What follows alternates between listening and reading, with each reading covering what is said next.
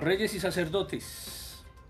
Y vemos que hay varios pasos cruciales para convertirse en un verdadero cristiano.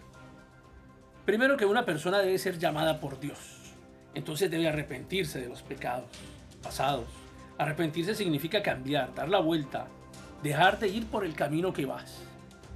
Es estar verdaderamente arrepentidos por nuestros pecados individuales, así como tener tristeza por nuestra inclinación y deseo de hacer las cosas equivocadas. Es realmente un proceso que cambia la vida. En términos bíblicos, este proceso de cambio, de rendirse y de entregar nuestra vida a Dios, se llama conversión. Y pues sí, es entendible que un ser humano no puede cambiar todo a la vez. Pero uno puede tener una actitud arrepentida y girar en la dirección correcta, haciendo cambios básicos a medida que se embarcan en un nuevo camino y en una nueva vida de superación, produciendo frutos que demuestran arrepentimiento. Y hay unos indicadores bíblicos de la salvación. Los cristianos genuinos dan testimonio de una relación real y personal con Cristo. Porque esta es la vida eterna, que te conozcan a ti, el único Dios verdadero, y a Jesucristo, a quien tú has enviado.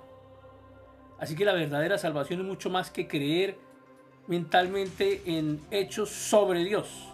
Significa realmente conocer a Dios en una relación personal que cambia la vida.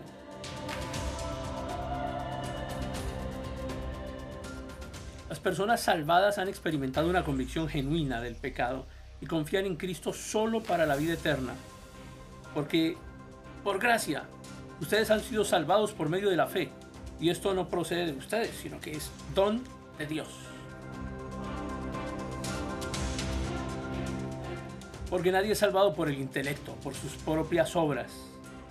Tampoco nadie puede salvarse simplemente estando en la iglesia o cerca de personas cristianas. Nadie se salva por ser una buena persona. Una persona debe ser personalmente convencida de pecado y atraída a Cristo por el Espíritu Santo. Debe haber un momento en que oraron personalmente y confiaron en Cristo como su propio Señor y Salvador. Las personas que se salvan espiritualmente pueden testificar fácilmente que esa es la realidad en sus vidas. El cristiano genuino posee una seguridad sobrenatural de que ha alcanzado la salvación y han sido perdonados sus pecados porque el Espíritu mismo da testimonio a nuestro espíritu de que somos hijos de Dios